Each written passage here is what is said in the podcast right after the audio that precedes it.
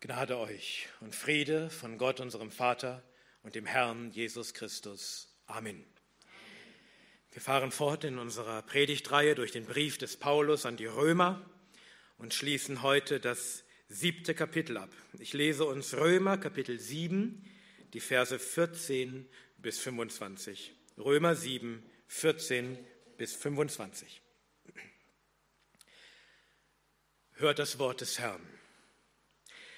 Denn wir wissen, dass das Gesetz geistlich ist. Ich aber bin fleischlich, unter die Sünde verkauft. Denn was ich vollbringe, erkenne ich nicht. Denn nicht das, was ich will, tue ich, sondern was ich hasse, das übe ich aus. Wenn ich aber das, was ich nicht will, ausübe, so stimme ich dem Gesetz bei, dass es recht ist. Nun aber vollbringe nicht mehr ich es, sondern die in mir wohnende Sünde. Denn ich weiß, dass in mir, das ist in meinem Fleisch, nichts Gutes wohnt. Denn das Wollen ist bei mir vorhanden, aber das Vollbringen dessen, was recht ist, finde ich nicht. Denn nicht das Gute, das ich will, übe ich aus, sondern das Böse, das ich nicht will, das tue ich. Wenn ich aber das, was ich nicht will, ausübe, so vollbringe nicht mehr ich es, sondern die in mir wohnende Sünde. Also finde ich das Gesetz für mich, der ich das Rechte ausüben will, dass das Böse bei mir vorhanden ist. Denn ich habe Wohlgefallen an dem Gesetz Gottes nach dem inneren Menschen. Ich sehe aber ein anderes Gesetz in meinen Gliedern, das dem Gesetz meines Sinnes widerstreitet und mich in Gefangenschaft bringt unter das Gesetz der Sünde, das in meinen Gliedern ist. Ich elender Mensch, wer wird mich retten von diesem Leib des Todes? Ich danke Gott durch Jesus Christus, unseren Herrn.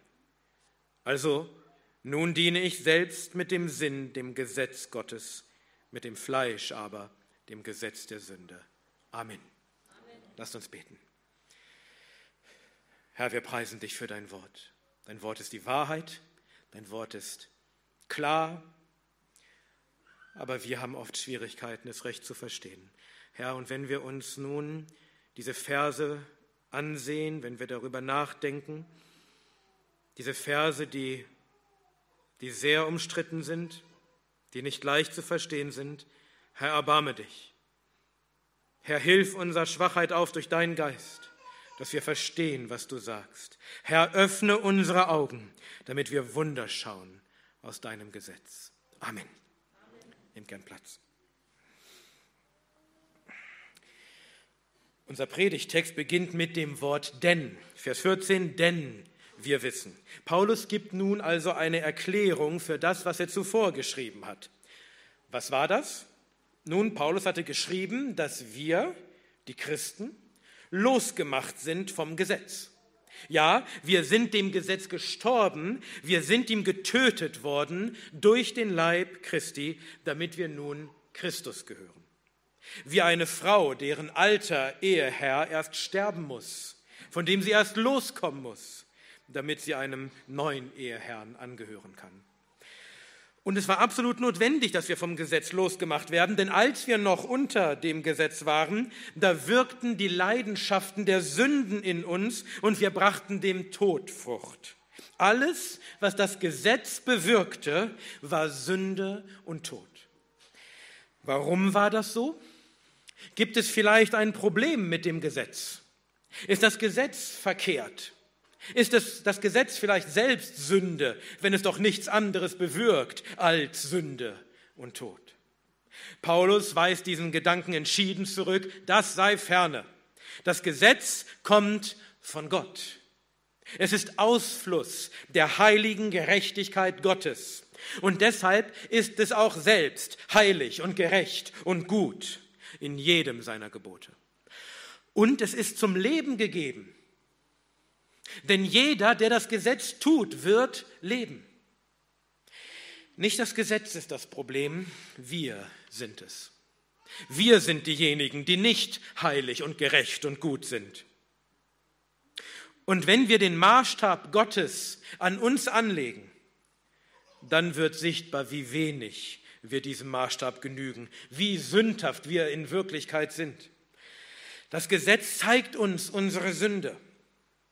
aber es gibt uns keine Kraft, die Sünde zu überwinden. Im Gegenteil, wir sind so verdorben, dass wir die Dinge, die das Gesetz verbietet, erst recht tun wollen. Sie reizen uns erst recht und so bewirkt das Gesetz die Begierden nach der Sünde in uns und erweist sich uns somit, obwohl es doch zum Leben gegeben war, zum Tode. Paulus dachte, als er noch ein Pharisäer war, er würde leben, weil er das Gesetz hält. Er dachte, die Sünde sei tot in ihm, denn er erkannte seine Sünden nicht. Aber als Gott ihm Gnade schenkte, als er durch das Gesetz seine Sünden erkannte, als seine Augen aufgetan wurden und er plötzlich sah, wie lebendig die Sünde in ihm war, wie kraftvoll sie in ihm wirkte, da wurde ihm klar, dass er nicht lebt, sondern dass er tot ist, dass Gott ihn strafen musste mit dem ewigen Tode wegen all seiner Sünden. War das die Schuld des Gesetzes? Nein, sondern die Sünde zeigt sich durch das Gebot als überaus sündhaft.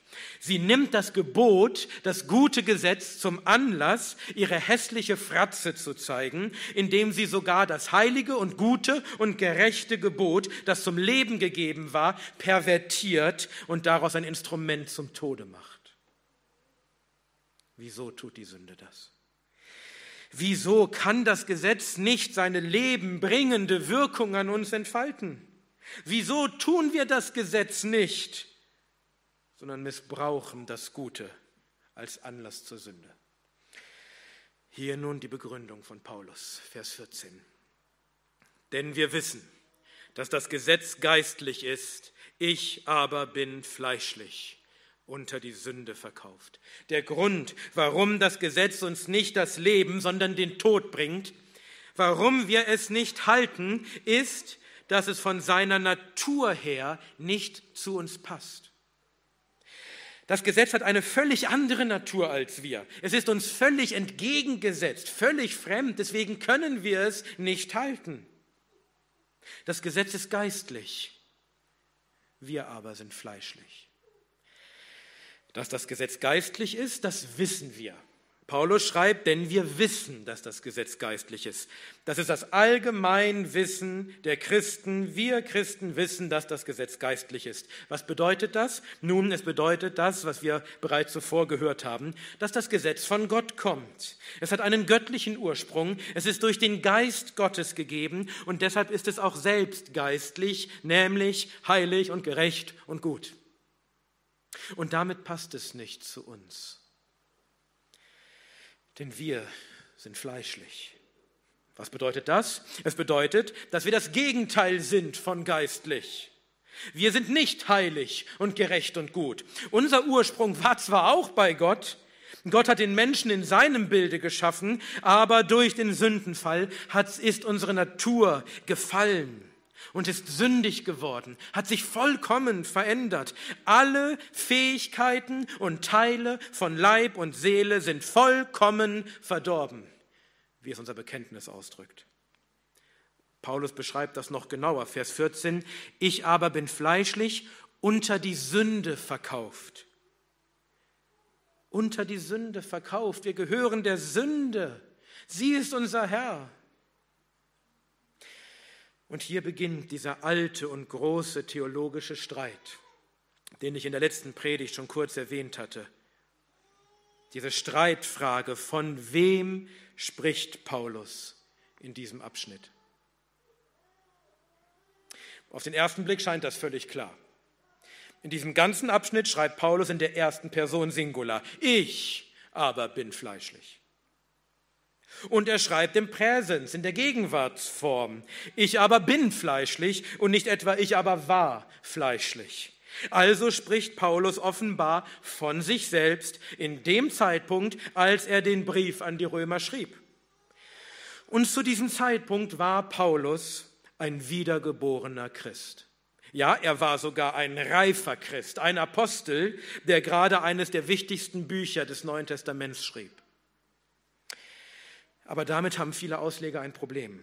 Sie meinen, Paulus kann hier nicht den Zustand eines wiedergeborenen Christen beschreiben. Er muss von jemandem sprechen, der nicht wiedergeboren ist. Wahrscheinlich, so argumentieren viele, von sich selbst und seinem Zustand vor seiner Bekehrung, als er als Pharisäer versuchte, vergeblich versuchte, durch das Halten der Gebote gerecht zu werden. Wie kommen Sie darauf? Nun, Paulus hatte im Kapitel zuvor Dinge geschrieben, die nicht so recht zu dem passen wollen, was er nun hier in Kapitel 7 schreibt. In Kapitel 6 hatte Paulus etwa geschrieben, dass wir Christen der Sünde gestorben sind und nicht mehr in ihr leben, sondern nun in Neuheit des Lebens wandeln, dass der Leib der Sünde abgetan ist, damit wir der Sünde nicht mehr dienen, dass die Sünde nicht über uns herrschen wird, dass wir nicht mehr Sklaven der Sünde sind. Und in Kapitel 8 geht es dann weiter. Da schreibt Paulus dann, dass wir nicht im Fleisch sind, sondern im Geist. Aber hier in Kapitel 7 schreibt Paulus von sich als Christ, ich aber bin fleischlich, unter die Sünde verkauft, also doch ein Sklave der Sünde. Das kann doch nicht stimmen, das passt doch nicht zusammen. Also kann Paulus hier doch nicht sich selbst als wiedergeborenen Christen meinen, sondern muss von jemandem sprechen, der nicht wiedergeboren ist. Wahrscheinlich von sich selbst, bevor er bekehrt wurde auf der Straße nach Damaskus. Diese Frage, ob Paulus hier über einen wiedergeborenen Christen schreibt oder über jemanden, der nicht wiedergeboren ist, beschäftigt die Ausleger seit 2000 Jahren. Und zwar ziemlich durchgängig. Seit 2000 Jahren streitet man darüber, wen meint Paulus hier. Und gerade in jüngerer Zeit meinen einige, dass man sich gar nicht so sehr mit diesem Streit beschäftigen solle, sondern doch mehr mit dem, worum es Paulus in diesen Versen eigentlich geht. Und das Problem ist, dass wir das, worum es Paulus hier geht, nicht richtig verstehen können, wenn wir nicht verstehen, über wen er das schreibt.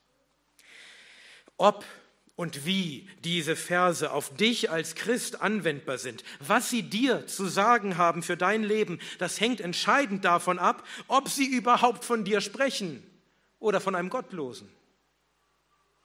Das ist entscheidend.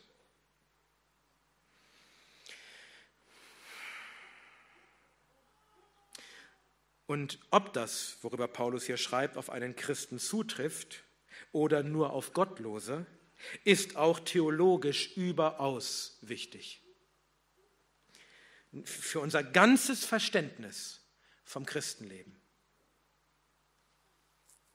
Denn leider führt eine falsche Auslegung dieser Verse häufig zu einer falschen und sogar gefährlichen Lehre von dem Wesen des Christen und des Christenlebens.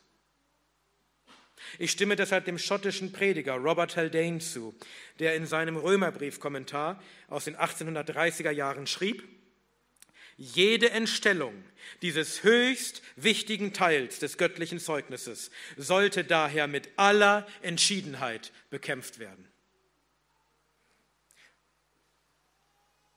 Und das habe ich vor. Also, schreibt Paulus hier über sich selbst als Christ und damit über uns alle als Christen? Oder schreibt er über einen Gottlosen? Die Antwort ist, er schreibt über sich selbst als Christ.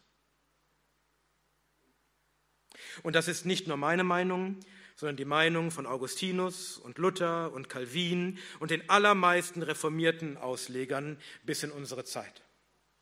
Das ist nicht die einhellige Meinung. Viele sehen es anders. Aber das ist die Meinung, die sich auf jeden Fall bei den reformierten Auslegern findet.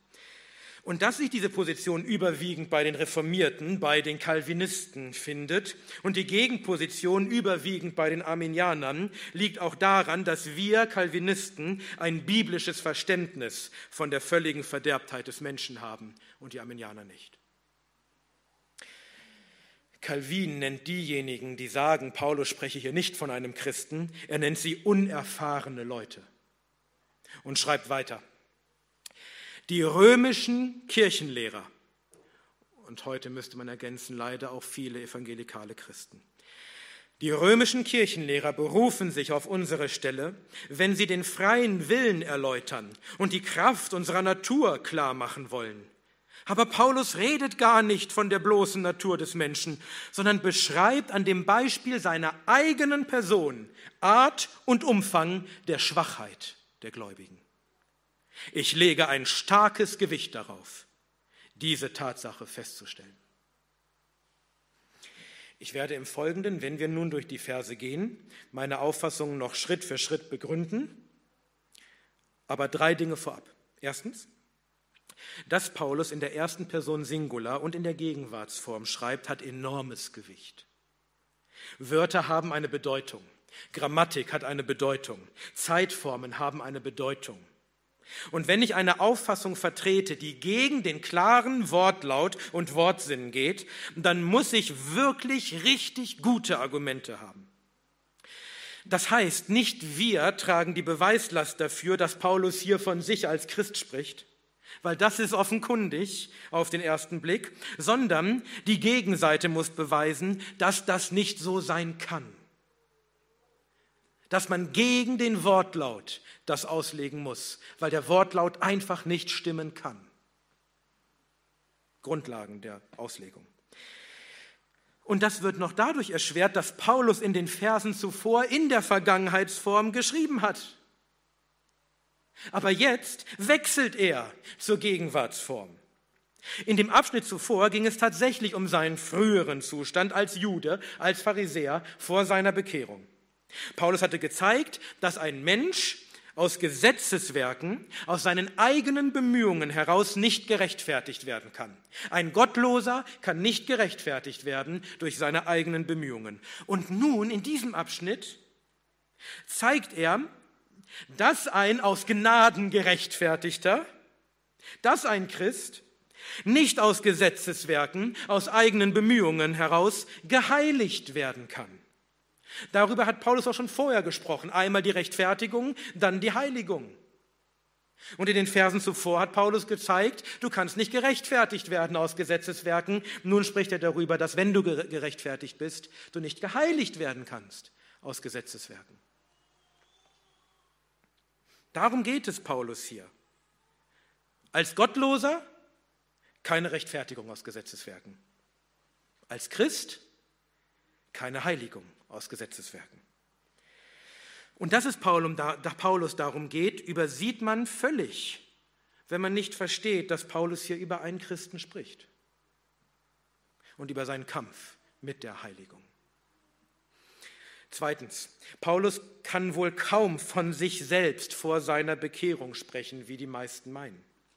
Denn vor seiner Bekehrung war Paulus nicht so wie der Mensch, der hier beschrieben wird. Er war keinesfalls verzweifelt über seinen sündhaften Zustand. Im Gegenteil, er war ein besonders eifriger Pharisäer, er hielt viel auf sich, er hielt sich selbst für tadellos nach dem Gesetz. Er dachte, er lebt und die Sünde sei tot in ihm, weil er das Gesetz hält. Genau das Gegenteil von dem, was Paulus hier beschreibt. Das Ereignis von Damaskus ist nicht die Bekehrung eines verzweifelten Sünders, der um Rettung schreit, sondern der Umsturz eines selbstgerechten Pharisäers. Jesus musste Paulus erst zerschlagen, ihn demütigen, ihn erblinden lassen auf dem Weg nach Damaskus, damit ihm endlich die Augen geöffnet wurden und er sah, dass er ein verlorener Sünder ist, der Rettung braucht. Und drittens, ich glaube, dass das, was Paulus hier schreibt, nicht nur kein Widerspruch ist zu dem, was er in Kapitel 6 geschrieben hat, sondern dass es absolut notwendig ist, damit wir Kapitel 6 nicht falsch verstehen und daraus eine falsche Lehre entwickeln, wie leider viele getan haben. Denn genau das passiert, wenn wir Kapitel 7, unsere Verse hier, mit Verweis auf Kapitel 6 ablehnen und sagen, das betrifft ein Christen nicht. Wenn man Kapitel 6 liest, dann könnte man tatsächlich auf die Idee kommen, dass Paulus lehren will, dass wir unsere Sünde völlig besiegen können. Wir sind nicht mehr ihre Sklaven. Wir müssen nicht mehr ihr dienen. Also können wir völlig frei werden von ihr und können sündlos leben. Und um dieser Irrlehre entgegenzutreten, ist Römer 7 so wichtig, damit wir verstehen, dass Römer 6 nicht alles ist, dass Römer 6 das Christenleben nicht vollständig beschreibt, Paulus hat noch mehr dazu zu sagen. Ja, es ist wichtig, damit wir eine ausgeglichene biblische Lehre über den Christen und sein Verhältnis zur Sünde haben. Also, Paulus hatte geschrieben, zurück zum Text, Vers 14, denn wir wissen, dass das Gesetz geistlich ist, ich aber bin fleischlich unter die Sünde verkauft. Paulus in seinem Zustand als reifer Christ sagt von sich, dass er fleischlich ist, unter die Sünde verkauft. Also von seiner Natur her gefallen, völlig verdorben und unter der Macht der Sünde. Woran macht Paulus das fest? Vers 15. Denn was ich vollbringe, erkenne ich nicht. Paulus erkennt nicht, was er vollbringt. Was meint das? Das kann zwei Bedeutungen haben. Zum einen mag Paulus zum Ausdruck bringen wollen, dass er einfach nicht verstehen kann, warum er die Dinge tut, die er tut. Dass es für ihn unbegreiflich ist, warum er sich verhält, wie er sich verhält. Zum anderen kann es meinen, und das ist wohl eher das, was Paulus meint, dass Paulus nicht gut heißt, was er tut. Dass er sein Verhalten nicht anerkennt als sein Verhalten, dass er es nicht billigt. Warum erkennt Paulus nicht, was er vollbringt? Weiter Vers 15, denn nicht das, was ich will, tue ich, sondern was ich hasse, das übe ich aus. Paulus erkennt einen Widerspruch in sich selbst, einen Widerspruch zwischen dem, was er eigentlich will und dem, was er dann tatsächlich tut. Das, was er will, das tut er nicht sondern er tut das, was er eigentlich hasst. Er tut genau das Gegenteil von dem, was er eigentlich will. Er will das Gute tun, aber tut es nicht. Was tut er stattdessen? Die Sünde, obwohl er sie doch hasst. Das ist tatsächlich verwirrend, das ist tatsächlich schwer zu begreifen. Was folgt daraus? Vers 16. Wenn ich aber das, was ich nicht will, ausübe, so stimme ich dem Gesetz bei, dass es recht ist. Paulus sündigt, aber er will das nicht. Er hat erkannt, dass sein Verhalten Sünde ist und er billigt die Sünde nicht. Er erkennt sie nicht an, sondern er hasst sie. Er glaubt dem Gesetz, er pflichtet ihm bei, dass die Sünde böse ist, verabscheuungswürdig und damit stimmt er dem Gesetz bei, dass es recht ist. Dass es heilig und gerecht und gut ist. Denn zu Recht wendet sich das Gesetz gegen die Sünde. Wer die Sünde ablehnt, wer gegen sie, gegen sie gerichtet ist, der bestätigt damit, dass das Gesetz, das auch gegen die Sünde gerichtet ist, recht ist. Und auch hier wird deutlich, dass Paulus nicht über einen Gottlosen spricht, sondern über einen Christen. Denn ein Gottloser kann nicht von sich sagen, dass er die Sünde hasst und dass er sie nicht tun will und dass er dem Gesetz Gottes beistimmt, dass es recht sei. Der Gottlose hasst die Sünde nicht, er liebt sie. Ja, er ist ihr Sklave, aber ihr williger Sklave. Er will die Sünde tun. Hatte Paulus das nicht zu Beginn des Briefes geschrieben, als er schrieb von den Gottlosen in Römer 1, Vers 32, die, obwohl sie Gottes gerechtes Urteil erkennen, sein Gesetz, dass die, die so etwas tun, des Todes würdig sind, es nicht allein ausüben, sondern auch Wohlgefallen an denen haben, die es tun. Die Gottlosen rebellieren gegen Gott und gegen sein Gesetz. Sie kennen sein Gesetz, sie wissen, was er fordert, sie kennen die Strafe, aber sie sündigen und sie tun es mit Freuden. Sie haben Wohlgefallen daran. Gestern in Frankfurt beim Christopher Street Day. Die Menschen feiern ihre Sünde auf der Straße. Und als wir dort evangelisiert haben und gepredigt haben, da haben die Menschen nicht uns angegriffen, sondern Gott. Sie haben nicht uns gelästert, sondern Gott. Sie wissen genau, dass nicht wir ihre eigentlichen Feinde sind, sondern Gott. Sie wissen, dass es Gott gibt und sie wissen, dass sie gegen sein Gesetz verstoßen und deswegen des Todes würdig sind. Sie wissen, dass er sie strafen wird. Aber das führt nicht dazu, dass sie sagen, ich verstehe überhaupt nicht, warum ich immer noch sündige. Ich will das gar nicht tun. Ich hasse die Sünde doch. Ich will doch das Gute tun. Ich liebe doch Gottes Gesetz. Das geht gegen das gesamte Zeugnis der Schrift, was die Gottlosen betrifft. Ja, im Gegenteil. Sie lästern Gott denn sie hassen ihn. Wir lesen es in der Offenbarung, wenn Gott die Plagen über die Menschen bringt. Sie zerbeißen ihre Zunge vor Schmerzen und mit zerbissener Zunge lästern sie Gott. Sie kehren nicht um. Sie fangen nicht an, sein Gesetz zu lieben und die Sünde zu hassen. Nein, sie hassen Gott und sie hassen sein Gesetz, denn es ist ihnen eine verhasste Einschränkung ihrer Freiheit. Sie wollen sündigen können, ohne Strafe. Die Gottlosen toben gegen Gott und seinen Christus und rufen, lasst uns zerreißen ihre Fesseln und von uns werfen ihre Seile. Psalm 2, Vers 3. Sie können dem Gesetz nicht beistimmen, dass es recht ist, weil das Gesetz geistlich ist. Und Paulus schreibt in 1. Korinther 2, Vers 14, der natürliche Mensch aber nimmt nicht an, was des Geistes Gottes ist. Denn es ist ihm Torheit und er kann es nicht erkennen, weil es geistlich beurteilt wird. Wer fleischlich ist, wer nicht geistlich ist, wer gottlos ist, der kann das Gesetz nicht gutheißen. Wenn jemand sprechen kann, dass er die Sünde hasst und das Gesetz liebt, dann muss er ein Christ sein dann muss er den Geist Gottes haben. Das ist doch das Werk des Geistes, wie Christus spricht in Johannes 16, Vers 8. Und wenn er, der Geist, wenn er gekommen ist, wird er die Welt überführen von Sünde und von Gerechtigkeit und von Gericht. Das ist das, was der Geist tut. Und das ist es doch, was einen Christen auszeichnet. Dass er nun seine Sünden erkennt und sie hasst und dass er nun Gottes Gesetz liebt. Wir könnten buchstäblich hunderte Bibelstellen dafür anführen. Hier nur ein paar. Psalm 1, Vers, ab Vers 1. Glückselig der Mann, der nicht wandelt im Rat der Gottlosen und nicht steht auf dem Weg der Sünder und nicht sitzt auf dem Sitz der Spötter, sondern seine Lust hat am Gesetz des Herrn und über sein Gesetz sind Tag und Nacht. Gott preist doch nicht den Mann glückselig, der gottlos ist. Es geht hier um Christen. Sprüche 8, Vers 13. Die Furcht des Herrn ist das Böse hassen. Psalm 112, Vers 1. Glückselig der Mann, der den Herrn fürchtet, der großes Gefallen hat an seinen Geboten. Das Böse zu hassen und Gefallen zu haben an Gottes Geboten ist Auswirkung der Gottesfurcht, nicht der Gottlosigkeit. Noch eine letzte Bibelstelle, Psalm 36 ab Vers 2.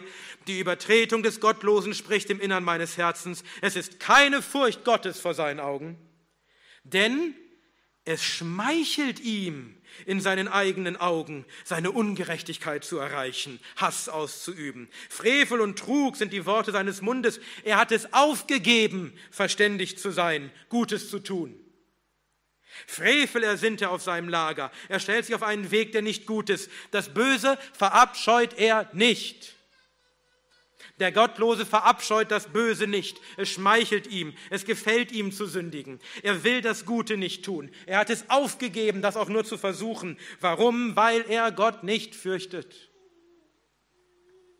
Und ganz ehrlich, wenn jemand diese Grundlagen des christlichen Glaubens nicht begreift, dann sollte er nicht predigen über Römer 7 und falsche Dinge hierüber lernen. Solchen kann man wirklich mit Calvin nur unerfahrene Leute nennen, die erst einmal selbst lernen sollten, bevor sie andere lehren. Das ist das christliche Einmal eins, das ist nichts Schweres. Paulus stimmt dem Gesetz bei, dass es recht ist. Er liebt das Gesetz, er will das Gute tun, aber es gelingt ihm nicht. Er hasst die Sünde und doch tut er sie. Das beschreibt ein Christen und keinen Gottlosen. Welche Schlussfolgerung zieht Paulus daraus? Vers 17. Nun aber vollbringe nicht mehr ich es, sondern die in mir wohnende Sünde. Paulus sucht ja keine Entschuldigung für seine Sünden. Wie manche Schwätzer ihre Sünden gedeckt glauben, wenn sie sie auf das Fleisch abschieben. Aber er muss doch feststellen, dass nicht er es ist, der die Sünde tut. Das ist nicht der wahre Paulus. Das ist nicht der wahre Christ. Denn der wahre Paulus will das Gute.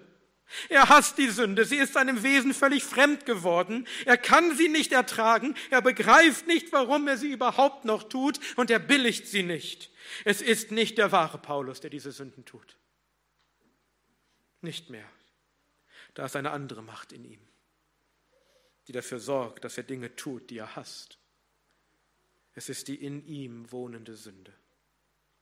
In Paulus und in jedem von uns, in jedem Christen, ja, und tatsächlich in jedem Menschen überhaupt wohnt die Sünde. Sie ist Teil unserer Natur. Sie hat es sich bei uns eingerichtet. Sie übernachtet nicht mal bei uns. Sie wohnt bei uns. Wir werden sie nicht los, so sehr wir sie auch hassen mögen. Sie bleibt in uns, bleibt ein Teil von uns.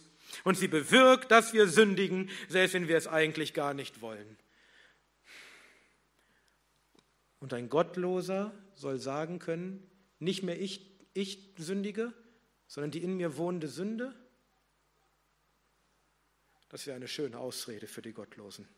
Das kann kein Gottloser sagen, dass nicht er die Sünde tut, sondern die in ihm wohnende Sünde es wäre.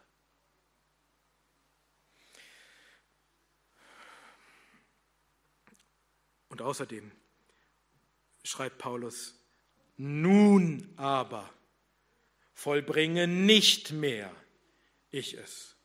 Früher war es Paulus, der die Sünde vollbrachte. Aber nun ist er es nicht mehr. Paulus zeigt hier einen Gegensatz zwischen seinem früheren Zustand als Unbekehrter und seinem jetzigen Zustand als Christ. Früher war er es, der die Sünde vollbrachte. Die Gottlosen sind es, die die Sünde vollbringen. Aber da hat eine Veränderung stattgefunden. Nun aber vollbringt nicht mehr er es. Und nun kommt der entscheidende Unterschied zwischen einem Christen und einem Gottlosen. Und es ist schwer zu verstehen, warum so viele das übersehen. Vers 18, denn ich weiß, dass in, dass in mir, das ist in meinem Fleisch, nichts Gutes wohnt, denn das Wollen ist bei mir vorhanden, aber das Vollbringen dessen, was recht ist, finde ich nicht. Weil Paulus zwar das will, was gut und recht ist, aber es nicht vollbringt, hat er eines erkannt. Er weiß, dass in ihm nichts Gutes wohnt. Das ist seine Schlussfolgerung aus der Erkenntnis, dass er die Sünde tut, obwohl er das Gute will. Da wohnt nichts Gutes in ihm, da wohnt nur die Sünde. Das ist die Lehre der völligen Verderbtheit des Menschen. Alle Fähigkeiten und Teile von Leib und Seele sind vollkommen verdorben, da wohnt nichts Gutes in uns. Aber kann das sein? Kann Paulus das wirklich von einem wiedergeborenen Christen sagen? Was ist dann der Unterschied zwischen einem Christen und einem Gottlosen, wenn in beiden doch nichts Gutes wohnt, nur Sünde? Und wir müssen genau lesen dann finden wir hier in diesem Vers den Schlüssel für das Verständnis dieses ganzen Abschnitts. Paulus sagt nicht einfach, dass in ihm nichts Gutes wohnt. Er korrigiert diese Aussage sofort. Er konkretisiert sie sofort. Er erklärt sofort, was er meint, wenn er sagt, dass in ihm nichts Gutes wohnt. Noch einmal Vers 18, denn ich weiß, dass in mir, das ist in meinem Fleisch. Das ist der Punkt. In Paulus Fleisch wohnt nichts Gutes. In seiner alten, gefallenen Natur, in seinem alten Adam, seinem alten Menschen, der nach den betrügerischen Begierden verdorben wird, da wohnt nichts Gutes, nur Sünde. Aber Paulus ist nicht mehr nur Fleisch. Sein Fleisch ist völlig verdorben, aber er ist jetzt mehr als nur sein Fleisch. Die Gottlosen sind nur Fleisch. Alles an ihnen ist fleischlich, alles ist verdorben, alles ist sündhaft, alles ist die alte Natur. Aber bei Paulus ist das nicht mehr der Fall. Ja, da ist noch das Alte, da ist noch das Fleisch, in dem die Sünde wohnt, aber das ist nicht alles. Denn Paulus hat nun einen neuen Willen. Er will jetzt das Gute und hasst die Sünde. Er will das Böse nicht mehr tun. Er billigt die Sünde nicht mehr. Ein Teil von ihm ist nicht mehr fleischlich. Ein Teil von ihm ist neu gemacht. Ein Teil von ihm stimmt nun Gott zu und seiner Gerechtigkeit. Ein Teil von ihm hasst jetzt die Sünde und liebt das Gesetz. Und dieser neue Teil in Paulus, wenn er nicht mehr fleischlich ist, dann muss er geistlich sein. Neu gemacht, geheiligt, gerechtfertigt, gut gemacht durch den Geist Gottes, wiedergeboren als neue Kreatur. Jeder Christ hat diese zwei Naturen in sich. Die alte, fleischliche, sündhafte Natur und die neue geistliche himmlische Natur. Und diese beiden Naturen, sie sind völlig entgegengesetzt. Robert Haldane schreibt, in jedem Gläubigen und in niemandem sonst gibt es diese beiden Prinzipien, Sünde und Gnade, Fleisch und Geist, das Gesetz der Glieder und das Gesetz des Geistes. Das ist es, was einen Christen auszeichnet. Wir sind nicht mehr nur Fleisch. Und weil diese beiden Naturen, das alte Fleisch und das neue, weil diese beiden Naturen sich so völlig entgegengesetzt sind, können sie nicht friedlich nebeneinander existieren, sondern sie sind Feinde die gegeneinander kämpfen. Paulus beschreibt diesen Kampf in Galater 5, Vers 17, denn das Fleisch begehrt gegen den Geist, der Geist aber gegen das Fleisch, denn diese sind einander entgegengesetzt, damit ihr nicht das tut, was ihr wollt. Genau wie hier. Und dass das so ist, bestätigt Paulus jetzt noch einmal, Vers 19. Denn nicht das Gute, das ich will, übe ich aus, sondern das Böse, das ich nicht will, das tue ich. Im Grunde wiederholt Paulus noch einmal, was er schon in Vers 15 gesagt hatte, dieses Mal nur noch etwas deutlicher. Er will das Gute, tut es aber nicht. Stattdessen übt er das Böse aus, das er nicht will. Und ich denke, Paulus wiederholt das deshalb, damit wir verstehen, dass er tatsächlich meint, was er schreibt dass das tatsächlich das Zeugnis des Apostels ist, dass er als Christ das Gute will, aber das Böse tut. Und weiter, Vers 20. Wenn ich aber das, was ich nicht will, ausübe, so vollbringe nicht mehr ich es, sondern die in mir wohnende Sünde. Noch einmal wiederholt Paulus, was er bereits in Vers 17 gesagt hat. Wenn er das tut, was er nicht will, dann ist nicht mehr er es, der das tut.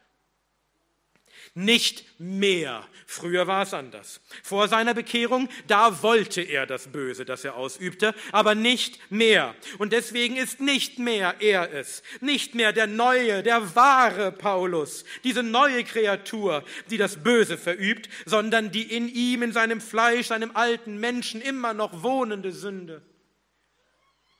Noch einmal, das ist keine Entschuldigung für unsere Sünden. Aber wenn ein Christ sündigt, so ist es nicht seine eigentliche, neue Kreatur, die diese Sünde verübt, sondern sein Fleisch, seine alte, verdorbene Natur, die immer noch an ihm klebt und die er nicht los wird. Paulus schreibt weiter, Vers 21, also finde ich das Gesetz für mich, der ich das Rechte ausüben will, dass das Böse bei mir vorhanden ist. Dieser Vers beginnt mit dem Wort also. Hier fasst Paulus das Ergebnis seiner Ausführungen noch einmal zusammen. Und das Ergebnis ist, dass Paulus für sich ein Gesetz findet, eine Regel, nach der sich sein Verhalten richtet.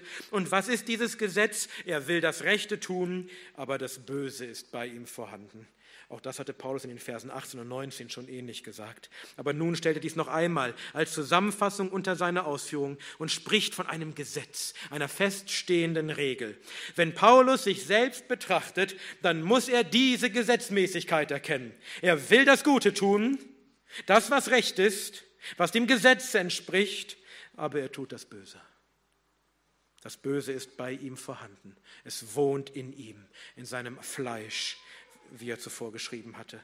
Das meint nicht, das meint nicht, dass Paulus ausnahmslos und alle Zeit nur das Böse tut und niemals irgendetwas Gutes. Aber wenn er sich betrachtet, so muss er feststellen, dass er doch immer wieder sündigt, obwohl er es doch gar nicht will. Kennen wir das nicht? Was denkst du über dich, wenn du dich betrachtest? Würdest du nicht auch sagen, ich sehe in mir dieses Gesetz, ich will das Gute, aber ich tue das Böse? Und nun erläutert Paulus noch einmal genauer, welche Beobachtungen es sind, die ihn dieses Gesetz für sich feststellen lassen. Vers 22, denn ich habe Wohlgefallen an dem Gesetz Gottes nach dem inneren Menschen. Paulus will das Rechte ausüben, weil er Wohlgefallen hat an dem Gesetz Gottes. Ja, er stimmt ihm bei, dass es recht ist, Es ist heilig und gerecht und gut und das hat Paulus erkannt und daran hat er seine Freude, sein Wohlgefallen. Er will das Rechte tun, denn er hat Wohlgefallen an Gottes Gesetz. Wie gesagt, kein Gottloser kann das von sich sagen, dass er Freude hat, Wohlgefallen an Gottes Gesetz. Aber jeder Christ kann das von sich sagen. Je alle Christen haben Wohlgefallen, Freude an Gottes Gesetz.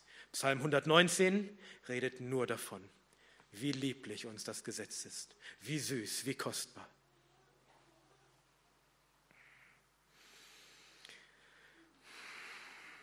Wir erkennen, dass das Gesetz heilig und gerecht und gut ist. Wir erkennen, dass es Ausfluss der heiligen Gerechtigkeit Gottes ist. Und deshalb freuen wir uns daran, denn wir freuen uns an unserem Gott. Wir lieben sein Gesetz, denn wir lieben jetzt Gott. Wir können ausrufen, wie der Psalmist in Psalm 119, Vers 97, wie liebe ich dein Gesetz. Den Gottlosen will ich sehen, der das aufrichtig sagen kann. Aber es gibt eine wichtige Qualifikation. Paulus schreibt, Vers 22, denn ich habe Wohlgefallen an dem Gesetz nach dem inneren Menschen.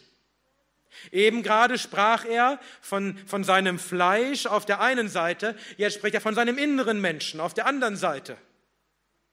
Paulus macht sofort diese wichtige Unterscheidung. Da ist sein innerer Mensch auf der einen Seite und sein Fleisch auf der anderen Seite oder seine Glieder, wie er im nächsten Vers schreiben wird. Auch das ist wieder ein Beweis, dass Paulus von der Erfahrung eines Christen spricht, der diese zwei entgegengesetzten Naturen in sich hat. Wenn Paulus vom inneren Menschen spricht, dann meint er Christen, denn nur bei Christen gibt es überhaupt dieses Auseinanderfallen von innerem Mensch und Fleisch. Paulus schreibt in Epheser 3 ab Vers 16, damit er euch gebe, nach dem Reichtum seiner Herrlichkeit mit Kraft gestärkt zu werden durch seinen Geist an dem inneren Menschen, dass der Christus durch den Glauben in euren Herzen wohne, indem ihr in Liebe gewurzelt und gegründet seid. Der innere Mensch ist das, was durch den Geist Gottes gestärkt und erneuert wird jeden Tag. Der Geist unserer Gesinnung, das, was glaubt an Christus. Und nach diesem inneren Menschen, nach diesem durch den Geist erneuerten Teil seines Wesens hat Paulus Wohlgefallen, hat er Freude an dem Gesetz Gottes. Seht ihr diesen Unterschied? Der innere Mensch hat Wohlgefallen an dem Gesetz Gottes. Das Fleisch hat das Gesetz der Sünde.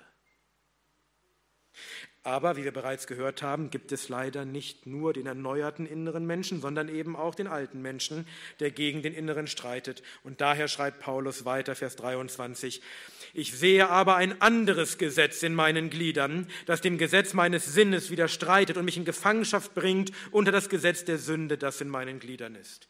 Der innere Mensch der Wohlgefallen hat an Gottes Gesetz und es tun will, ist das eine, aber das, da sind auch noch die Glieder oder wie Paulus vorher gesagt hatte, das Fleisch. Paulus setzt hier den inneren Menschen und seinen Sinn gleich und auf der anderen Seite das Fleisch oder die Glieder. Wenn Paulus vom Fleisch oder den Gliedern spricht, dann meint er damit nicht unseren natürlichen Körper. Der, unser Körper ist nicht der Sitz der Sünde. Unser Körper ist nicht das Böse. Die Sünde kommt aus unserem Herzen, wie Jesus lehrt. Sondern Paulus beschreibt mit diesen Bildern das, was dem inneren Menschen, dem von Gottes Geist erneuerten und geheiligten Menschen entgegengesetzt ist, den alten Menschen, die alte, sündhafte Natur. Und in dieser alten Natur, in diesen Gliedern herrscht ein anderes Gesetz, nicht das Gesetz Gottes, nicht die Freude an seinem Gesetz, sondern ein anderes Gesetz, und das ist völlig verschieden von dem Gesetz des Sinnes, von dem, was unser neuer Mensch will. Ja, es streitet, es kämpft dagegen an, es ist das Gesetz der Sünde. Das Gesetz des Sinnes ist, dass Paulus nach dem inneren Menschen das Gute will, aber das Gesetz der Glieder und des Fleisches ist, dass Paulus die Sünde tut. Und dieses Gesetz der Sünde, es ist stark. Diese beiden Gesetze streiten gegeneinander, aber allzu oft behält das Gesetz der Sünde die Oberhand. Paulus schreibt, dass dieses Gesetz ihn in Gefangenschaft bringt unter das Gesetz der Sünde, das in seinen Gliedern ist. Das griechische Wort, das hier mit in Gefangenschaft bringen übersetzt wird, bedeutet wörtlich jemanden mit der Lanze oder dem Speer treiben. Es ist, als treibe die Sünde, die in Paulus alte Menschen wohnt, als treibe sie ihn wie mit einer Lanze vor sich her, als ihren Gefangenen, damit er hingehen muss, wo sie will, damit er tun muss, was er, was sie will. Er will eigentlich etwas anderes, aber die Sünde zwingt ihn mit Gewalt. Dieses Gesetz der Sünde in unseren Gliedern ist tatsächlich kräftig, auch in wahren Gläubigen. Und es kann sie zu den schlimmsten und gröbsten Sünden verführen. Darum beging David Ehebruch, wie wir heute Morgen gehört haben. Darum verleugnete Petrus den Herrn. Und darum begehe auch ich und darum begehst auch du jeden Tag schlimme Sünden, weil dieses Gesetz der Sünde noch in dir ist. Das ist ein furchtbarer Zustand. Für jeden Christen, der gelernt hat, die Sünde zu hassen und das Gesetz zu lieben, ist das ein furchtbarer, unerträglicher Zustand. Und deswegen bricht Paulus jetzt in einen Hilfeschrei aus. Vers 24, ich elender Mensch, wer wird mich retten von diesem Leib des Todes? Als Paulus hier über seinen Zustand nachdenkt und es zu Papier bringt, da spürt er sein ganzes Elend und muss ausrufen, ich elender Mensch. Wer wird mich retten von diesem Leib des Todes?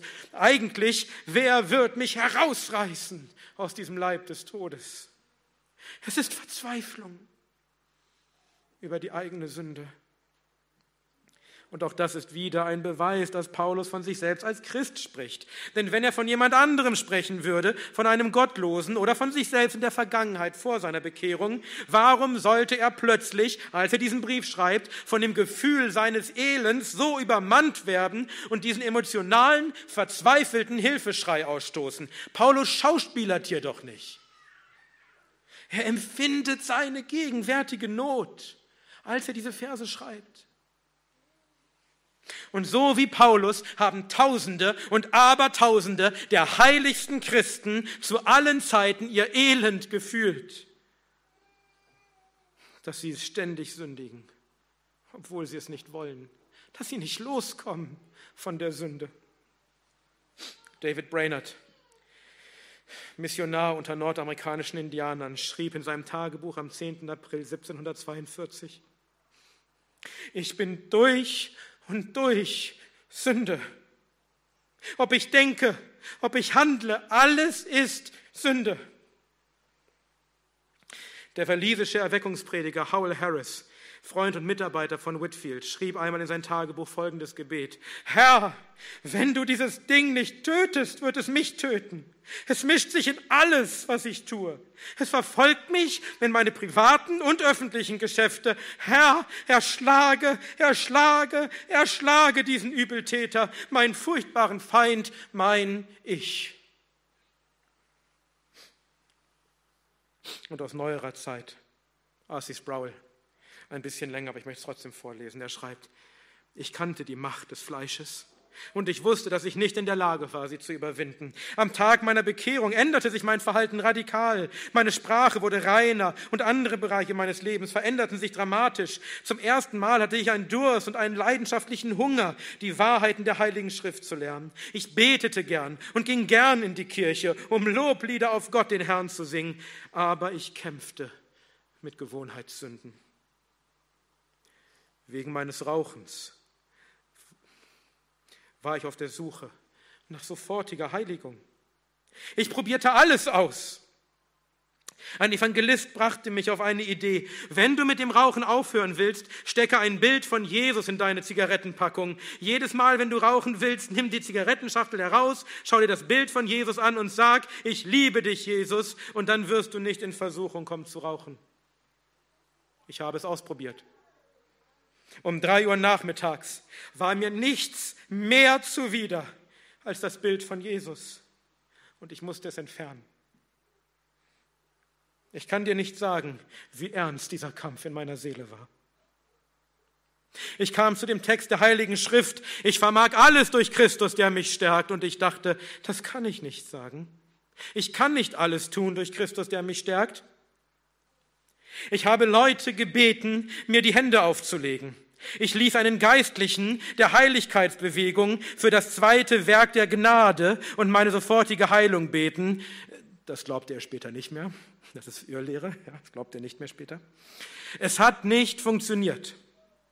Jemand hat in Zungen gebetet. Ein anderer Geistlicher gab mir einen Nagel und sagte mir, ich solle ihn in meine Tasche stecken, was ich auch tat. Er sagte, jedes Mal, wenn du ans Rauchen denkst, denk an den Tod von Jesus. Zieh den Nagel heraus und denk daran, was Jesus für dich getan hat. Es dauerte ein paar Stunden, bis ich den Nagel wegwarf. Von dem Tag an, an dem ich Christ wurde, dauerte es 25 Jahre, bis ich das erste Mal 24 Stunden ohne Rauchen auskam. Und es dauerte weitere zehn Jahre, bis ich einen Monat ohne Rauchen auskam. Und danach dauerte es noch mindestens zehn Jahre, bis ich es ganz los war. 50 Jahre. Die ganze Zeit über hörte ich auf die Anschuldigung des Satans. Ich kämpfte mit meinem geistlichen Zustand, weil ich eine fleischliche Sucht hatte, die ich einfach nicht loswerden konnte. Ich weiß, dass ich nicht allein bin. In gewissem Sinne ist das eine Normalität des christlichen Lebens, auch wenn das nicht so sein sollte. Wenn jemand diesen fürchterlichen Kampf mit der Sünde, mit dem Fleisch, mit dem eigenen alten Ich kennt, wenn jemand weiß, dass er immer wieder unterliegt und von der Sünde vor sich hergetrieben wird, wenn jemand sein Elend fühlt und verzweifelt ausruft, ich elender Mensch und nach Rettung schreit, dann ist das doch kein Beweis dafür, dass jemand kein Christ ist. Das ist der Beweis dafür, dass er ein Christ ist. Hörst du, wenn du diesen Kampf kämpfst, wenn du weißt, wovon diese Männer sprechen, ist das nicht der Beweis, dass du kein Christ bist. Es ist der Beweis, dass du ein Christ bist. Und das geht keinem Christen anders als dir. Und wenn einer sagt, er kennt diesen Kampf nicht, dann musst du dir nicht um dich Sorgen machen, sondern um ihn.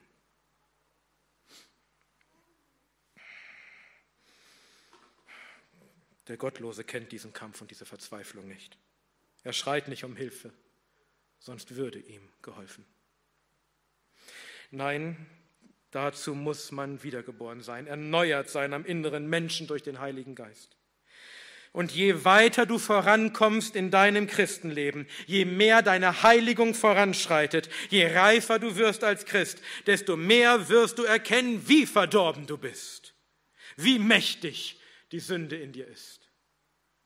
Wie die Veranschaulichung, die Spurgeon gab, von einem Menschen, der in der dunklen Nacht auf der Straße stolperte und hinfiel in eine Pfütze. Er sieht nicht, wie schmutzig er geworden ist bei seinem Fall, aber je näher er sich der nächsten Straßenlaterne nähert, je heller das Licht wird, desto mehr erkennt er, wie verdreckt er ist. So ist das mit dem Christen. Je weiter du voranschreitest, je mehr Licht, je mehr Erkenntnis du hast, desto mehr wirst du sehen, wie verdreckt du bist. Wie Paulus, der das nicht nur hier schreibt, sondern in vielen seiner Briefe. Wenn er sich selbst bezeichnet als den geringsten der Apostel, der nicht wert ist, ein Apostel genannt zu werden der sich später bezeichnet als den allergeringsten von allen Heiligen ja, der sich schließlich bezeichnet als den größten aller Sünder. Das ist Fortschritt in der Heiligung. Das ist kein scheinheiliges Gefasel des Apostels. Das ist wahre, fortgeschrittene Sündenerkenntnis eines reifen Christen. Und nur wer Gott erkannt hat, wer Gott erkannt hat in seiner Heiligkeit, nur der hat überhaupt diese Erkenntnis von seiner eigenen Sündhaftigkeit. Wie Jesaja, als er Jesus sah auf hohem und erhabenen Thron und sprach, wehe mir, denn ich bin verloren, denn ich bin ein Mann mit unreinen Lippen, denn meine Augen haben den König gesehen. Oder wie Paulus, der als er Jesus erkennt, vor ihm niederfiel und sprach, geh von mir hinaus, denn ich bin ein sündiger Mensch, Herr. Ein Bibelkommentator schreibt, dass jeder Abend uns Zeugnis davon gibt, dass die Worte des Apostels wahr sind. Am Abend, bevor du schlafen gehst, denke einmal darüber nach, wie oft du gesündigt hast am vergangenen Tag. Und dann sage mir, dass die Worte des Apostels nicht auf einen Christen zutreffen können. Deswegen beten wir jeden Sonntag und wir sollten es täglich tun. Vater unser, Führe uns nicht in Versuchung, sondern erlöse uns von dem Bösen. Wir müssen nicht nur einmal erlöst werden von dem Bösen. Zu dem Zeitpunkt, wenn wir uns bekehren, täglich müssen wir erlöst werden von dem Bösen. Es ist ein täglicher Kampf. Noch einmal R.C. Sproul. Die Zeit würde es mir nicht erlauben, all die Übertretungen zu bekennen, derer ich mich in den letzten 24 Stunden schuldig gemacht habe. Wenn ich denken würde, ich könnte eine Stunde ohne Sünde auskommen, müsste ich Gott herunterziehen und mich selbst aufrichten. Seht ihr, dass es nicht nur falsch ist, sondern gefährlich, wenn man meint, Paulus könne hier keinen Christen beschreiben. Man muss sich fragen, ob Menschen, die das lehren, durch den Heiligen Geist überhaupt erkannt haben, was sie wirklich sind. Ob sie überhaupt verstanden haben, wie verdorben sie sind und wie nötig sie die Gnade des Herrn haben, auch nach der Bekehrung. Noch einmal Robert Haldane. Er schreibt, jeder Mensch, der die Krankheit seines eigenen Herzens kennt, weiß, dass derjenige kein Christ ist, der nicht täglich aus dem Bewusstsein der ihm innen wohnenden Verderbtheit und seiner Unzulänglichkeiten zu sich selbst rufen muss, ich elender Mensch. Er ist nicht durch den Geist Gottes von der Sünde überführt worden. Und deswegen muss jede Entstellung dieser Lehre mit aller Entschiedenheit bekämpft werden, denn sie ist gefährlich. Und diese Entstellungen reichen von den Lügen der Heiligungsbewegung, die auf John Wesley zurückgeht und die lehrt, dass ein Christ schon hier auf Erden den Zustand der völligen Sündlosigkeit erreichen könne. Das ist eine verderbliche Irrlehre. Wenn irgendjemand meint, er hätte den Zustand der Sündlosigkeit erreicht, dann ist er verdammt. Denn das Wort Gottes ist eindeutig. 1. Johannes 1, Vers 8. Wenn wir sagen, dass wir keine Sünde haben, so betrügen wir uns selbst und die Wahrheit ist nicht in uns. Du bist kein Christ. Aber es gibt auch weniger krasse Entstellungen, die nicht eine verderbliche Irrlehre sind, aber trotzdem eine falsche und gefährliche Lehre. Und es gibt auch heute einige Prediger, die diese falschen Dinge lehren und damit leider auf viel Gehör stoßen, denn offensichtlich hören das einige Leute gern. Und weil ich diese Lehre für gefährlich halte, will ich nicht, dass Leute rumrätseln müssen, wen ich wohl meine, sondern um der Ehrlichkeit willen will ich Namen nennen. In Deutschland ist das vor allem Willi Zorn. Und ich spreche nicht deshalb über ihn, weil er der Einzige ist, der das lehrt, sondern weil er viele Christen mit dieser Lehre erreicht und weil er sich diese Lehre ganz besonders auf die Fahne geschrieben hat und häufig und sehr entschieden und sehr überzeugend darüber spricht. Willi Zorn lehrt schon falsch, dass das Gesetz für Christen keinerlei Anwendung mehr habe. Und folgerichtig lehrt er dann auch an dieser Stelle, dass Paulus hier nicht von einem Christen spreche. Und mir sind noch seine Worte im Ohr, als ich eine Predigt von ihm sah, wie er proklamierte, ich bin nicht in Römer 7. Bist du in Römer 7? Ich hoffe nicht. Oh, ich hoffe, du bist in Römer 7. Denn das beweist, dass du ein Christ bist, der seine Sündhaftigkeit erkannt hat, der sein Elend spürt. Und wer voller Überzeugung behauptet, er sei es nicht, der muss aufpassen, dass er nicht auf einen gefährlichen Weg gerät. Oder dass er andere, die vielleicht ungefestigter sind als er selbst, auf einen gefährlichen Weg führt. Und aus eigener Erfahrung, mit großer Traurigkeit, kenne ich jemanden, der sich hat verführen lassen von dieser falschen Lehre von Willi Zorn. Und nur am Rande, die Predigten von Willi Zorn zu diesem Thema werden auf YouTube, besonders von dem Kanal Luther 2.0 geteilt. Luther würde sich im Grabe umdrehen. Denn Luther war einer der energischsten Verfechter davon, dass das Gesetz für uns Christen noch Anwendung hat und dass Paulus hier vom Christenleben spricht. Ja, Paulus prägte einen eigenen Ausdruck dafür, simul justus et peccator, zugleich Gerechter und Sünder. Paulus wusste um äh, Luther wusste um diesen Kampf und legte großen Wert darauf, dass das der Kampf eines Christen ist.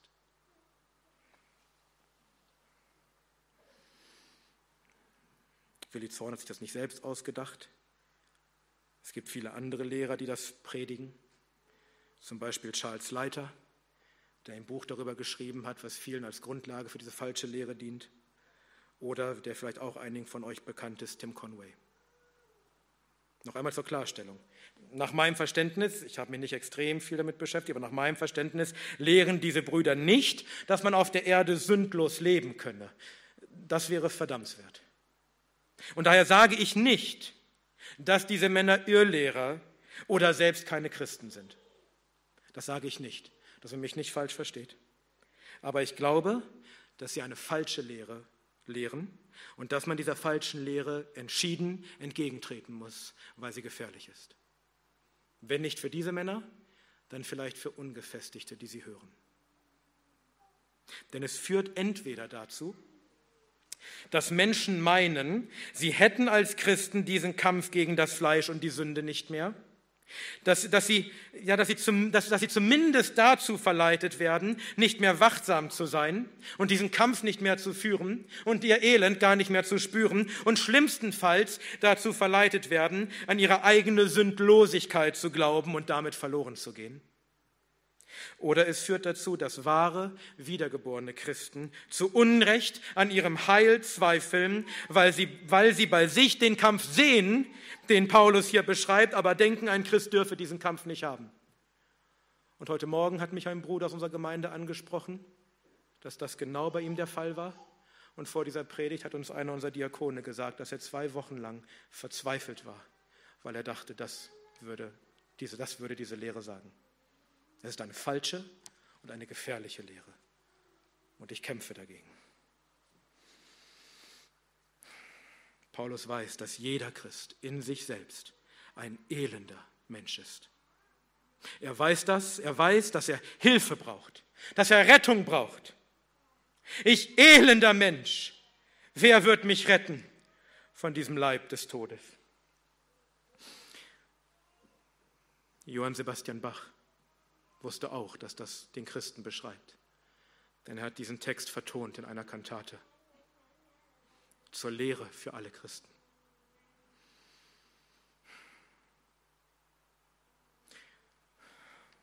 Paulus weiß, dass, dass, es, dass ihn jemand retten muss. Er stellt ja diese Frage, wer wird mich retten von diesem Leib des Todes, von diesem alten Menschen, der noch an mir ist, der so voller Sünde ist. Er weiß, dass er sich nicht selbst retten kann. Er, er weiß, dass er jemanden braucht, der ihn rettet. Jemanden, der ihn herausreißen kann. Er weiß, dass er es nicht selbst kann, sondern dass ein Retter es tun muss. Jemand, der stärker ist als Paulus. Jemand, der stärker ist als die Sünde. Jemand, der ihn retten kann von seinem alten, verdorbenen Ich. Und Paulus weiß, wer dieser Retter ist. Vers 25. Ich danke Gott durch Jesus Christus, unseren Herrn. Amen. Da ist die Rettung. Paulus weiß, wer diese Rettung schenken kann und schenken wird. Es ist Gott. Nur er hat die göttliche Kraft, die erforderlich ist, um diese Rettung zu vollbringen, die erforderlich ist, um einen, um einen Menschen herauszureißen aus seinem alten Fleisch. Die, das, die Kraft, die kein Mensch hat, um es selbst zu vollbringen. Niemand kann sich selbst rechtfertigen und niemand kann sich selbst heiligen. Gott muss es tun und er tut es durch Jesus Christus, unseren Herrn. Christus hat durch, durch sein stellvertretendes Opfer Sühnung bewirkt für unsere Schuld, so dass wir nun gerechtfertigt sind, nicht aus unseren Gesetzeswerken, sondern aus Gnade allein, durch Glaube allein, aufgrund des Werkes Christi allein. Und Christus wird uns auch retten von diesem Leib des Todes, der immer noch an uns klebt, obwohl wir Gerechte sind. Er wird das Werk der Heiligung, das er an uns begonnen hat bei unserer Bekehrung, er wird es vollenden. Er wird diesen neuen Menschen, den er angefangen hat zu bilden, weiterbilden, bis er vollendet ist. Er wird uns völlig retten von diesem Leib des Todes, von allem Sündhaften, was noch an uns hängt. Er wird uns dahin bringen, dass wir verherrlicht, völlig sündlos vor Gott stehen. Und Paulus ist sich dessen so sicher, dass er schon jetzt Gott dafür Dank sagt. Da gibt es keinen Zweifel. Der Herr wird dich retten aus deinem Elend. Wenn wir auf uns sehen, so könnten wir verzweifeln, dass wir als Christen immer noch so viel Sünde in uns haben, so oft das Böse tun, dass wir doch hassen. Aber wenn wir auf Gott und seinen Christus schauen, dann haben wir Hoffnung und Dankbarkeit, denn wir wissen, er wird uns auch daraus noch retten. Wir sind schon Gerechte, wir sind schon aus Gnaden gerechtfertigt, aber wir sind immer noch Sünder, solange wir hier leben. Aber auch daraus wird er uns retten. Paulus schreibt von dieser Hoffnung ein paar Verse später in Römer 8, Vers 23, auch wir selbst seufzen in uns selbst, erwarten die Sohnschaft, die Erlösung unseres Leibes. Auch die wird noch kommen. Und nun schließt Paulus diesen Abschnitt ab, Vers 25. Also, nun diene ich selbst mit dem Sinn, dem Gesetz Gottes, mit dem Fleisch aber dem Gesetz der Sünde. Paulus nennt noch einmal das Ergebnis des Ganzen mit dem Sinn, mit seinem inneren, neuen Menschen, dient er dem Gesetz Gottes, hat sein Wohlgefallen, seine Freude an dem Gesetz, will es tun, heißt es gut aber mit dem Fleisch, mit dieser alten, verdorbenen, sündhaften Natur, die, die immer noch an ihm ist, damit dient er dem Gesetz der Sünde und tut das Böse, das er doch eigentlich hasst. Einige Ausleger wundern sich, warum Paulus nach diesem Lobpreis Gottes jetzt noch einmal diesen Satz an das Ende stellt. Das, das zieht einen doch eigentlich wieder runter. Ja, ich denke, genau darum tut Paulus das. Um uns noch einmal die Realität unseres Christenlebens vor Augen zu führen. Das ist das, worin wir als Christen leben. Ja, wir sind gerechtfertigt. Ja, wir haben einen neuen, geheiligten Sinn, einen neuen inneren Menschen. Ja, Gott wird uns retten von aller verbleibenden Sünde, wird uns herausreißen aus unserem Fleisch durch Christus. Aber bis es soweit ist, ist das die Realität in der wir Christen leben. Mit dem Sinn dienen wir schon dem Gesetz Gottes. Sind wir schon geheiligt. Mit dem Fleisch aber dienen wir weiter dem Gesetz der Sünde. Dieser Kampf des Christen hier auf Erden, Geist gegen Fleisch, wird nicht enden. Unser ganzes Erdenleben wird bis zum Ende von diesem Widerspruch geprägt sein, dass wir schon Gerechte sind und doch noch Sünder. Dieses jetzt schon, aber noch nicht. Wozu sollte das nun bei uns führen? Ich habe zwei Anwendungen, kurze Anwendungen. Erstens, kämpfe den Kampf. In dir sind diese beiden Gesetze, die gegeneinander kämpfen. Dann misch dich ein in diesen Kampf. Lass die Sünde nicht einfach herrschen in dir, sondern kämpfe gegen sie. Denn Paulus hat dir gesagt in Römer 6, dass du nicht mehr Sklave der Sünde bist, dass du nicht tun musst, was sie sagt, dass du kämpfen kannst, dass die Sünde am Ende nicht über dich herrschen wird. Also hast du Grund zur Hoffnung, du hast Grund, diesen Kampf zu kämpfen. Kolosser 3, Vers 5. Tötet nun eure Glieder, die auf der Erde sind. In deinen Gliedern ist dieses Gesetz der Sünde. Töte deine Glieder, die auf der Erde sind, die noch hierher gehören, in diesen Staub. Hurerei, Unreinheit, Leidenschaft, böse Lust und die Habsucht, die Götzendienst ist. Kämpfe diesen Kampf. Kämpfe gegen dich selbst. Töte dich selbst. Töte deine Glieder. Aber kämpfe nicht einfach in deiner eigenen Kraft, das ist aussichtslos. Du brauchst die Hilfe des Herrn die Hilfe von dem, der stärker ist als du und deine Sünde. Deswegen sagt Christus in Matthäus 26, Vers 41, wacht und betet, damit ihr nicht in Versuchung kommt. Der Geist zwar ist willig, das Fleisch aber schwach. Das beschreibt unseren Zustand. Kämpfe den Kampf gegen dein altes Ich, gegen dein sündengeneigtes Fleisch, aber kämpfe mit Gottes Hilfe, mit Wachen und Beten. Und zweitens, verzweifle nicht. wenn du deine eigene Sündhaftigkeit, dein eigenes Versagen täglich vor Augen hast. Wenn du dein Elend empfindest, wie Paulus und Tausende von heiligen Christen. Dass du diesen Kampf hast, dass du diese, dieses Elend spürst, bedeutet nicht, dass du kein Christ bist. Es bedeutet vielmehr, dass du ein Christ bist. Wenn du diesen Kampf treu kämpfst. Und magst du noch so oft der Sünde, über, Sünde unterliegen. Vertraue darauf, dass Christus tun wird, was du nicht vermagst. Dass er dich retten wird, herausreißen wird aus diesem Leib des Todes. Und so verzage nicht, wenn du deine Schwachheit siehst, sondern sei ermutigt und lass dir an Gottes Gnade genügen. Wie Paulus schreibt in 2. Korinther 12, Vers 9, meine Gnade genügt dir. Denn meine Kraft wird in Schwachheit vollbracht. Du bist elend und schwach, glückselig. Gott kann stark sein in dir. Lass dir genügen an seiner Gnade. Noch einmal zum Abschluss. Arcy Sproul. Ich kann die Qualen spüren.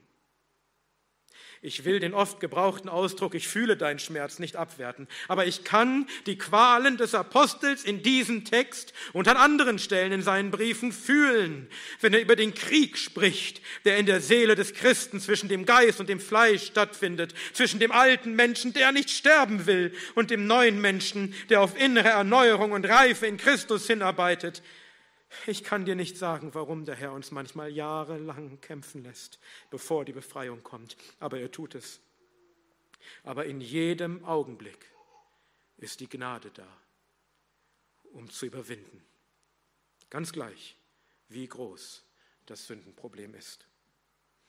Dein treuer Herr, der für dich gestorben ist, um dich zu erkaufen mit seinem Blut, um dich zu seinem Eigentum zu machen, um dich zu seiner geliebten Braut zu machen er wird dich nicht verloren gehen lassen. Er wird dich nicht allein lassen in deinem Sündenkampf, sondern er wird dich hindurchretten bis ans Ende, bis in die Herrlichkeit, wo du ewig ohne Sünde ihn loben und ihm danken wirst, dass du nichts getan hast aber alles seine Gnade.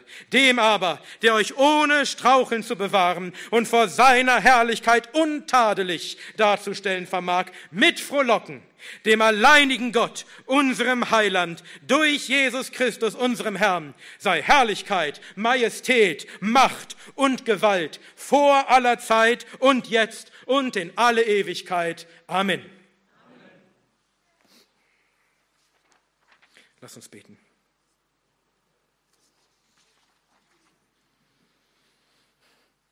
Herr, wir bekennen dir, dass wir, dass wir alle elende Menschen sind.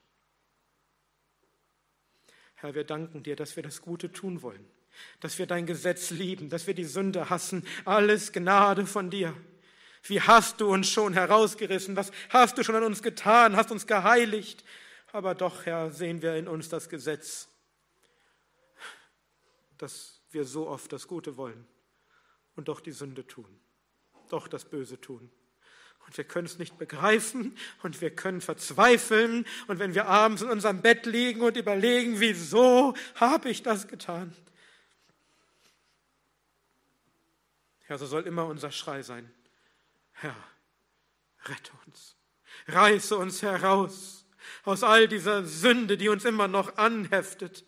Herr, rette uns.